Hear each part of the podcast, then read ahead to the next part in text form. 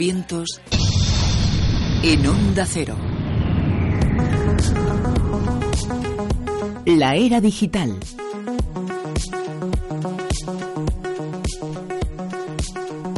Nos vamos acercando a las 4 de la madrugada, miramos eh, para adelante y miramos eh, para el futuro aquí en la era digital con Alex Fidalgo. Buenas de nuevo.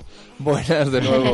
Buenas de no nuevo, te has marchado. Es que Nada, sigo y- sentado y- en el mismo sitio. Y vas a estarlo hasta las 7, ¿eh? prácticamente. Sí, que se van a creer que lo anterior era grabado y no, ¿eh? Estaba, va, estaba aquí. Nos hemos saludado pues en un, en un margen de a lo mejor cuatro minutos. Sí, sí, bueno, sí. ayer muy comentada tu noticia del pingüino, ¿eh? Ay, Fantástica. preciosa. A mí esas, esas noticias... Yo es que vamos a ver, soy, soy muy blandito, ¿eh? Soy muy... Y estas, este tipo de cosas Eres me emocionan mucho. Eh, le recordamos, por si... Bueno, le recordamos, le descubrimos a quien no lo haya escuchado y que lo haga en cuanto pueda, que la historia, eh, que esta noticia lo que relata es la historia de un pingüino al que salvó un señor brasileño y desde aquel momento este pingüino durante ciertas épocas del año recorre 8.000 kilómetros solo para visitar a este señor que en su momento le salvó la vida y le prestó ayuda.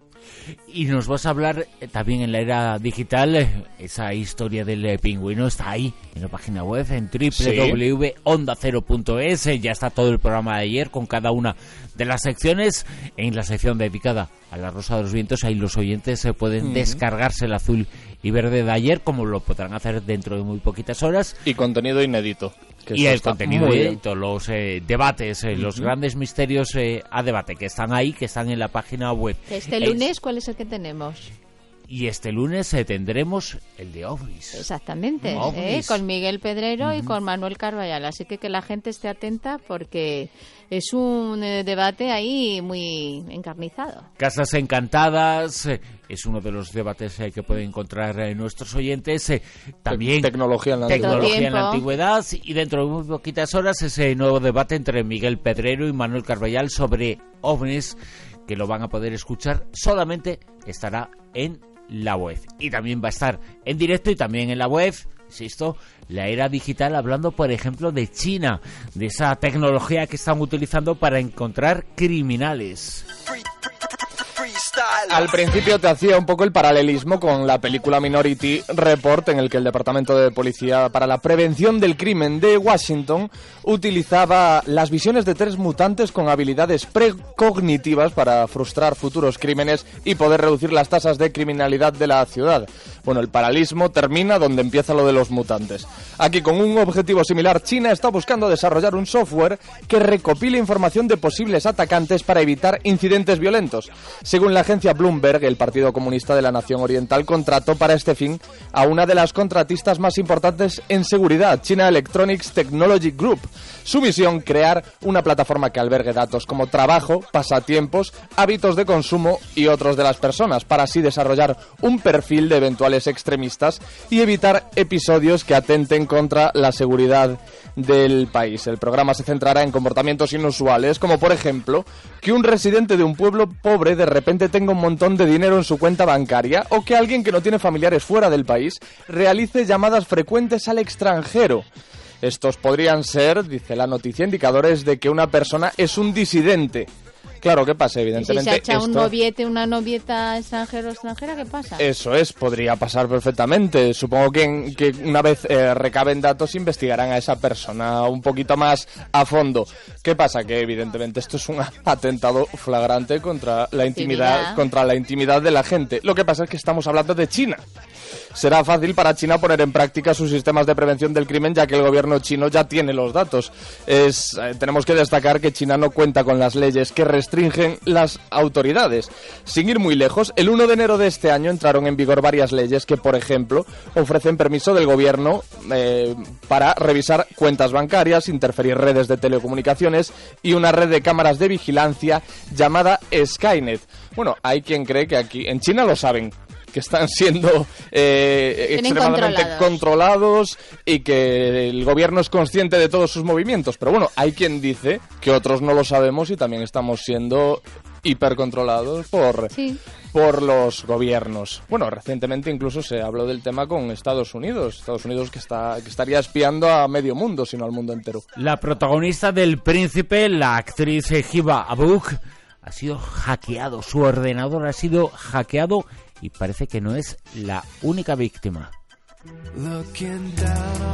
La Policía Nacional ha detenido en Córdoba a un hombre de 29 años que se dedicaba a hackear dispositivos electrónicos y cuentas en redes sociales de actrices de cine y televisión y se hacía pasar luego por ellas para conseguir entrar en más cuentas de famosos. Esto podríamos titularlo también un poco el precio de la fama. Al hombre que tiene antecedentes por hechos similares con gente del mundo de la moda, se le han intervenido en el registro a su casa varios dispositivos que están siendo analizados para ver si contienen material privado de las actrices, porque ese sería además otro tema, aparte de la simple, bueno, la simple entre comillas, suplantación de identidad. El arrestado, informa a la policía en un comunicado, usaba exploits o programas maliciosos que adquirían la red para apropiarse de las claves y de información de conocidas profesionales del mundo del cine y la televisión. Una vez suplantaba la identidad de sus víctimas, se hacía pasar por ellas para engañar a algunos de sus contactos famosos y conseguir sus claves. El, sistema es hasta cierto punto, eh, podríamos decir, peregrino.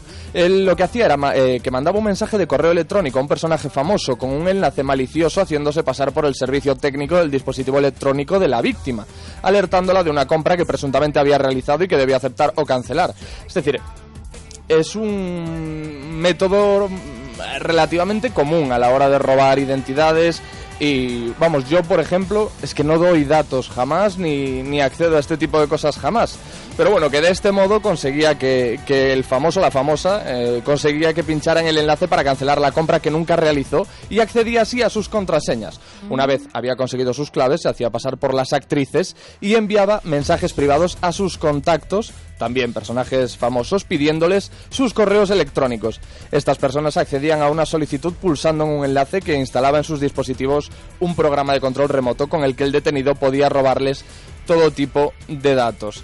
Mm, también se intervinieron diversos dispositivos informáticos que están siendo analizados por si tuvieran almacenado material de carácter personal perteneciente a las víctimas. Si en efecto hubo algún robo de, documentos de carácter personal, eh, como por ejemplo fotografías, vídeos, etcétera, eh, creemos que, estos eh, las víctimas, los famosos, los famosos que han, las famosas que han sufrido este hurto podrán respirar tranquilas porque se le, se le ha cogido a tiempo este señor. O sea que pero vamos, que a saber de qué era capaz esta persona. Nada bueno tenía entre manos. Un robot humanoide de bolsillo puede revolucionar la tecnología móvil, se llama RoboHome.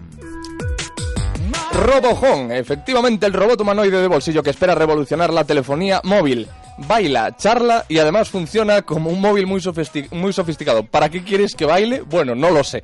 En unos eh, dos meses podría empezar a comercializarse en Japón. Tomotaka Takahashi visitó la semana pasada Madrid para presentar este robot, un simpático y parlanchín androide humanoide de bolsillo, que también es un teléfono inteligente, con el que espera sacar pecho frente a los buques insignia de la tecnología de telecomunicaciones móviles ahora en el mercado. El dispositivo busca revolucionar la clásica interfaz de los teléfonos móviles, de los cuales critican su formato, prácticamente obsoleto y poco amigable. Este androide mide 19,5 centímetros y pesa solo 390 gramos de peso. Está dotado de tecnología de reconocimiento facial y de voz para humanizarlo. Su batería puede durar en torno a un día, tiene una pequeña pantalla táctil para navegar en Internet y permite conectividad 4G, además de Wi-Fi y Bluetooth.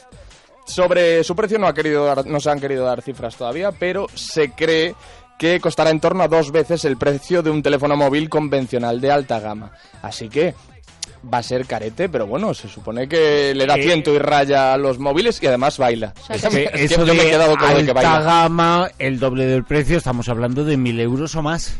Yo, eh, así, como cosa mía, ¿eh? A ojo de buen cubero yo le he hecho que un móvil así de alta gama son unos 600 euritos. Por eso, por eso digo, mil euros o más. 1200, sí, sí, yo es, es, es, lo que diría, pero bueno, tampoco mi palabra va a misa como se suele decir. Pero no deja de ser un teléfono móvil, pero 19 eh, centímetros de longitud, menudo bolsillo hace falta, ¿eh? Sí, sí. Y además a lo mejor se te pone a bailar en el bolsillo. No, o- o- es que a mí el- me tiene maravillado lo de que bailes, que me parece... O ¿Para qué, empieza no? a desvelar secretos ahí, como habla y te dice de todo. Claro, a lo mejor eso, a lo mejor un día os contaré la anécdota del loro que tenía un amigo mío que a, a veces se iba, se iba de la lengua con las visitas. Bueno, el tema es que según sus eh, previsiones, las previsiones de la empresa que ha creado este robot, este bípedo robotizado podría comercializarse en zonas como Europa o Estados Unidos para finales de este mismo año. Podría ser el regalazo de las Navidades. Todo depende de los acuerdos a los que se llegue con las respectivas operadoras telefónicas con las que ya se está negociando. Y es una auténtica revolución esta aplicación. Tiene que ver con la búsqueda de trabajo, algo en lo que están más de 4 millones de españoles ahora mismo. Se llama Job Today. En ocho meses, Job Today ha facilitado que hasta 10.000 personas encuentren trabajo. Según los datos de esta aplicación, el sector servicios acumula más de 2 millones de españoles en paro. Pero no existe ninguna plataforma dedicada a la búsqueda de empleo específicamente en este sector. Por ello, la nueva plataforma pretende simplificar el acceso a, empleos y empleados en ámbitos como el del comercio minorista, la hostelería, la construcción, la logística o la belleza. El uso es sencillo, los usuarios se pueden conectar sin la necesidad de desarrollar un correo muy extenso, pueden mantener un chat directo con sus empresas y obtienen una respuesta en el mismo día. Job Today ha sido diseñada a medida por un equipo que antes se dedicó a los recursos humanos y la gestión de personal en una cadena de gasolineras, por lo que aseguran conocer perfectamente las necesidades del mercado. Mediante este servicio, la plataforma ha logrado una media de 50 contrataciones diarias en España. Está bien. Más de 30.000 empresas utilizan la aplicación, algunas en España eh, muy conocidas son Marco Aldani, Tecnocasa, Telepizza, Burger King, Manpower, Deliveroo, Lateral, Jean Luis David, La Tagliatella o Globo App. Este apoyo privado ha permitido que Job Today espere crear 100.000 trabajos en 2016, este año. Esta tecnología fue creada por dos emprendedores desde Luxemburgo y posteriormente eligió la ciudad de Barcelona para su lanzamiento. Recientemente ha iniciado operaciones en Madrid y sus planes de expansión apuntan a Valencia, Sevilla y al País Vasco. O sea, que Y hay un gran apoyo. Hay un gran apoyo detrás eh, Mm. porque bueno estos eh, días se están llenando las televisiones eh, de anuncios. Hay un gran éxito y una gran demanda se supone de Job Today. Sí, sí, eso parece, pero es, es, es lógico mm, a tenor del éxito que está teniendo, de, de, como tú dices, la promoción de la que está gozando y desgraciadamente de las necesidades que tenemos en este país. Y sobre todo la respuesta inmediata, que eso es genial. Así Sí, lo sí, sí, claro. sí, Y- la, la verdad es que es, es- es estupendo, sí. Y el comentario que hacía yo, que el INEN pues rebajará trabajo.